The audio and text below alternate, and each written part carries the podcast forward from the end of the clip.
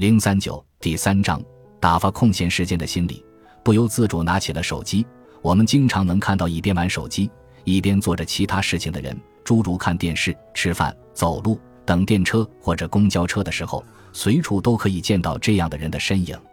当然，有人用手机是有明确目的的，比如不得不回邮件，有必须要查的资料。这样的人会有现在我是出于这个目的才用手机的这一意识。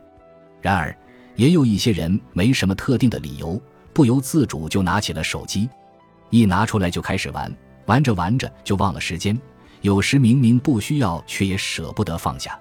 MMD 研究所针对手机使用者所做的2016年有关手机成瘾的调查。结果表明，十多岁的人中有百分之二十一点六，二十多岁的人中有百分之二十六点四，三十多岁的人中有百分之二十一点八表示确实非常依赖手机，而且其中约两成人表示使用手机的时间在七个小时以上。